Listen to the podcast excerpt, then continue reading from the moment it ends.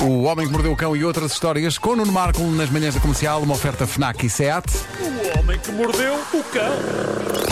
Título deste episódio: Ontem deitei-me um bocadinho de barriga para baixo no asfalto, numa rua de Benfica, e depois fui tomar a vacina. Belo plano.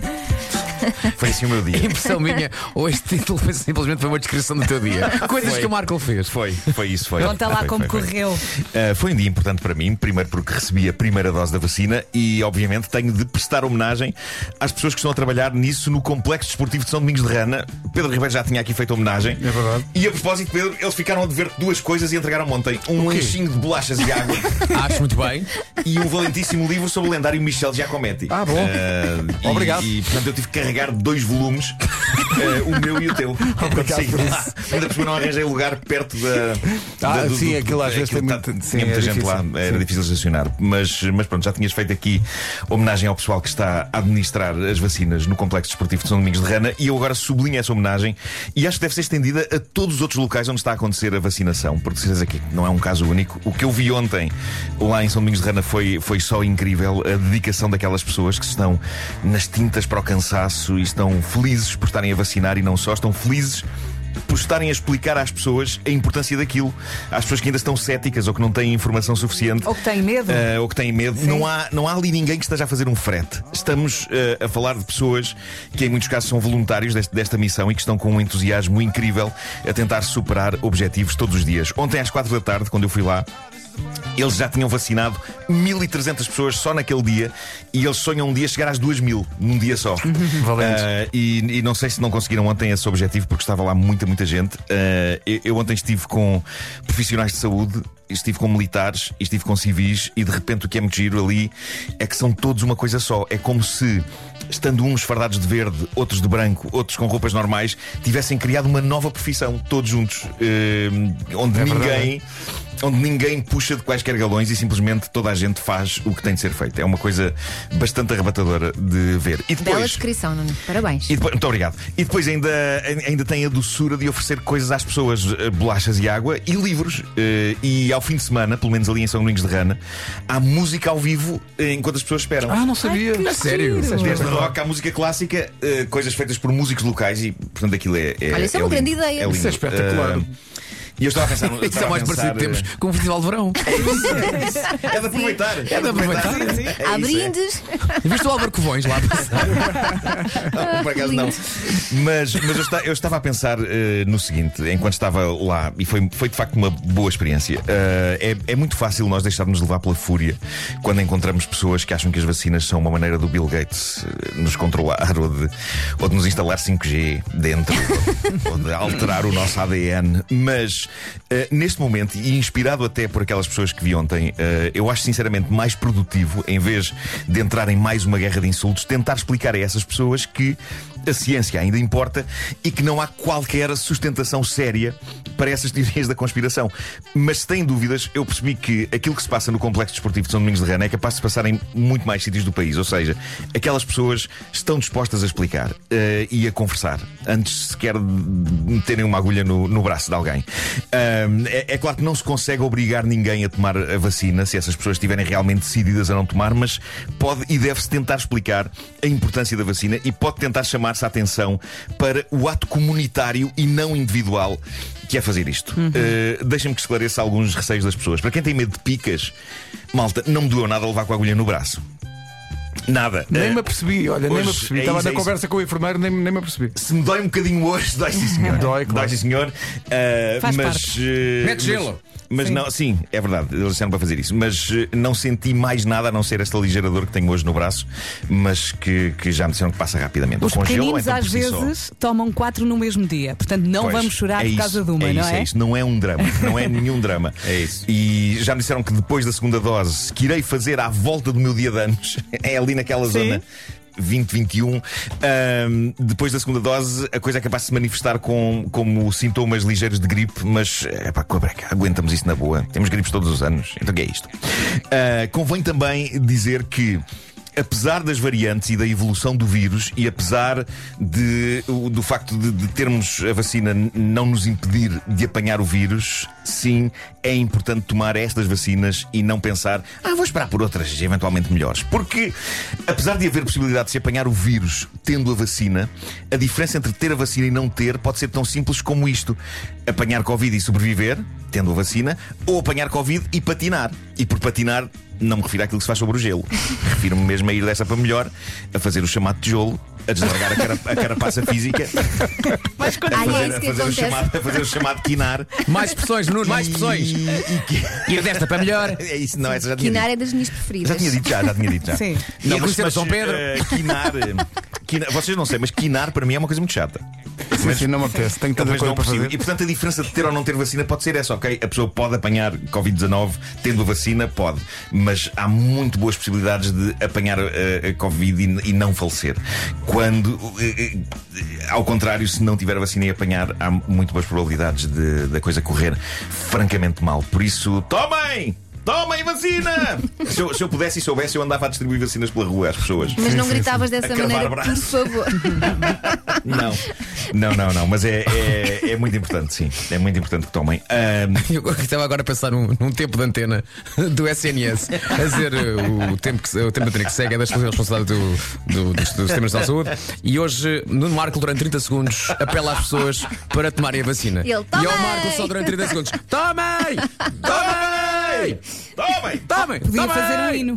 Imagina o Marco sem roupa a, a gritar isto pela rua. Podia ser. Ah, sobre, sobre estar sem roupa, houve pessoas que ficaram desiludidas por, ao contrário de, de nosso Presidente da República, eu não me ter posto em tronco nu para levar vacina. Ah, eu Também pus. não percebo. Eu pus. Tu puseste em tronco nu? Estava de camisa, eh, então a senhora disse: é mais fácil tirar como nosso presidente. E eu agora tirei. Siga. Pois, Ah, pois, tu não pois. foste de camisa? Não, eu estava de Não, camisa. fui- eu eu estava de fui camisa, mas fui t-shirt e, trocar. portanto, foi só- Eu fui trocar em casa. Ah, fui, ok. porque eu já sabia. Epá, porque eu. Estavas em- com vergonha. Epá, em tronco nu não me apanham. eh, Mas ninguém vê. Não, mas eu queria tirar uma fotografia para mostrar às pessoas que cravei uma agulha no braço e não ia estar a fotografar-me todo nu. Todo nu, quer dizer, tronco nu. exagero. Tronco nu. Depois punhas um filtro com uma t-shirt. Não, não, não, não. Eu, eu tenho um grande pudor em mostrar os meus man boobs. Bom, queria, queria só tranquilizar as pessoas que me viram ontem deitado no asfalto em Benfica, na zona do Califa. Então, Ai, tu fizeste mesmo. então. Está tudo bem, está tudo bem, só, eh, só me aconteceu uma daquelas coisas que me faz pensar que sou um joguete de Deus. o que é isto? Eu sinto que ele me usa como um brinquedo quando está numa pausa entre assuntos mais sérios sobre a Achas vida que e sobre quando- o universo. Quando ele tem assim um tempinho morto. Está a precisar de rir. É isso, é isso, é isso. Como, É- quem, como quem vai ao telefone à, à parte É dos isso. jogos, não é? Eu sou a app de Deus. Eu sou, eu sou, eu sou o Jewel. hum, Como é que se chama aquela aplicação? Estou muito cansado. Sou sou o Tetris de Deus. Ainda sou do tempo do Tetris. Bom, ah, mas, mas pronto, eu, eu tinha a máscara e por alguma razão há algumas máscaras que fazem os meus óculos cair. O elástico das máscaras faz qualquer coisa ao ângulo das minhas orelhas que as torna absolutamente inúteis para sustentar os óculos, ou então a orelha é pequena demais para sustentar as hastes dos óculos e os elásticos da máscara, ok? Sei que tem alguns problemas que me fazem ter de andar de cabeça levantada para os óculos não caírem. Ah, o que lá está faz-me parecer uma besta arrogante, mas ah, tem que ficar aqui claro que não sou. E se cruzarem comigo e eu estiver de cabeça levantada, a parecer que estou de nariz empinado, estou só genuinamente a evitar que os óculos me caiam. Tá bom? Tá bom. Mas pronto, eh, ontem foi um dia complicado ao nível da coexistência entre os óculos e a máscara. Então fui almoçar à casa da minha mãe e estacionei o carro nos lugares de estacionamento que ficam entre o passeio e o asfalto. É daqueles sítios em que a pessoa tem que ter cuidado para abrir a porta do carro porque pode vir um carro e passar ali rente à porta. E portanto eu saí do carro e lembrei-me que tinha uma coisa para levar para a minha mãe arrumada naquele compartimento da porta do carro. E então curvo-me para tirar isso e, claro, lavam os óculos. Lavam os óculos. Eh, mas atenção, não vão de uma maneira pacífica. Os óculos caem na rua, portanto no asfalto, e deslizam para debaixo do carro. Ah, isso é Os péssimo. óculos deslizam para debaixo do carro. Eles podiam ter caído e podiam ter ficado ali onde caíram. Não, mas a minha experiência com objetos que me caem ao chão junto a coisas como sofás, mesas, cómodas, camas e agora carros, a minha experiência é que esses objetos caíram sempre para debaixo dessas coisas. Só para me obrigar, São a- objetos do Marco. Claro, só vão obrigar a esgravatar com as mãos por baixo dessas coisas para eh, os encontrar. Eh, e pronto, e normalmente encontro e pego e está resolvido. Mas ontem houve requintes de malvadez. Portanto, os óculos deslizam para debaixo do carro. Eu ponho-me de rabo para o ar na estrada e espreito para debaixo do carro e vejo que eles estão muito para o meio do carro e penso, epá, se calhar é mais fácil e até mais seguro tentar chegar aos óculos pelo outro lado, pelo lado do passeio. Qual o problema? O passeio fazia uma certa altura que impedia o meu braço de caber à vontade por baixo do carro. Tens o braço gordo. Por acaso não tenho. Não tenho.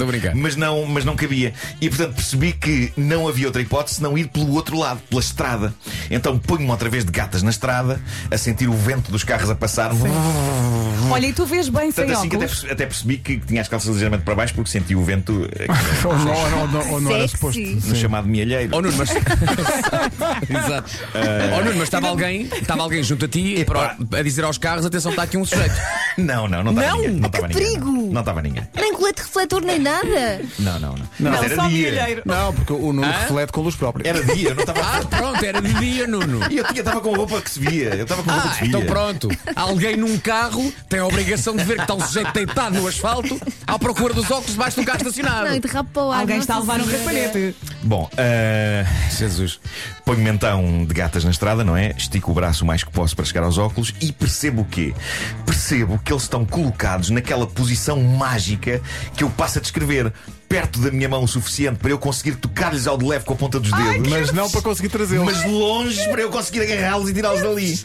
Sabem? Tão perfeito ao nível de perversão do destino. A irritação que é tocar-lhes, mas não os conseguir puxar. Então fiz o que qualquer pessoa de bom senso faria naquela altura. Tiraste o carro. Entrei para dentro do carro, meti-me lá dentro do carro, sentei-me, fechei os vidros para ninguém me ouvir e disse a maior quantidade de insultos e impropérios que já alguma vez saíram da minha boca.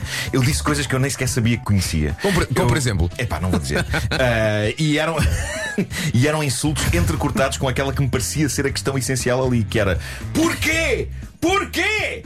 Ah, porquê é que estas coisas me acontecem? Porquê é que os óculos caíram para debaixo do carro e porquê é que caíram naquela posição mágica em que eu consigo senti-los com a ponta dos dedos, mas não agarrá-los? Disse coisas horríveis, ah, embora não soubesse bem a quem dirigi-las, porque eu quero sempre atribuir as culpas a alguém em Mas momentos coisas destes. que magoam. Ma- coisas Muito. que magoam, coisas que magoam mesmo. Só que nunca sei bem a quem é que eu de dirigir, se a Deus, ao diabo, se a mim, mas sei que eu estava a arder em fúria. Eu estava, eu estava prestes a atingir a combustão espontânea. Mas pronto, eh, respirei fundo. Mas estás com os óculos. Agora? Tô, tô. Respirei fundo, concentrei-me, saí de novo do carro e pensei: epá, não há hipótese. Ser um homenzinho. Vais deitar-te no asfalto e vais enfiar-te dentro de baixo do carro. Custa o que custar, é uma zona tramada, eu podia facilmente ser atropelado, mas entrei em modo de sobrevivência. Eu preciso dos óculos e tinha de conseguir. Ainda Não por tinhas cima, um guarda-chuva. Uh, não tinha, não, não tinha. Ainda por cima, eu tenho um problema com os meus braços, que acaba por ser o mesmo que eu tenho com as minhas pernas. Eu pareço feito de pedaços de vários seres humanos. Os meus braços são de uma criança, são braços curtos e finos, as minhas pernas são de um lutador de sumo. O meu tronco, eu não percebo o que é o meu tronco, mas é uma espécie de um saco de farinha. Portanto, alguém me fez de várias peças de seres humanos e objetos, mas sinto que os meus braços são curtos para a minha estatura. Mas pensei, epá, são curtos, tens de os fazer grandes. Ah, sabem, como, como o Senhor Fantástico do Quarteto Fantástico da Marvel, porque ele consegue esticar o seu corpo. E malta, eu não sei como, mas estiquei-me o mais que pude, deitado no asfalto e agarrei os sacanas dos óculos e foi incrível, porque ainda por cima consegui fazer a coisa rapidamente. Nenhum carro me passou por cima e creio que ninguém viu e ninguém comentou. Eu coloquei os óculos na cara e aí fui eu, rua fora, A sentiste o maior. Epá, até à porta da minha mãe, fui pela rua de nariz empinado, mas dessa vez não só para os óculos não me caírem, mas porque chutei o destino no rabo. Tumba. Ele bem me quis lixar, mas quem riu por último? Olha, contaste à tua mãe. Contei, claro. E ela? Disse: Oh filho, valha-me Deus. Olha, tu devias ter cobrado bilhete. É o que eu acho. Tudo isso é um espetáculo, percebes? Bolas. O Homem que Mordeu o Cão é uma oferta SEAT. O homem que mordeu o cão. A SEAT tem condições excepcionais em toda a gama até ao final de julho e foi também uma oferta FNAC onde as novidades chegam primeiro. Foi precisamente para debaixo de um Seat que os óculos caíram. Nunca mais fazem carros com alçapão. Comercial.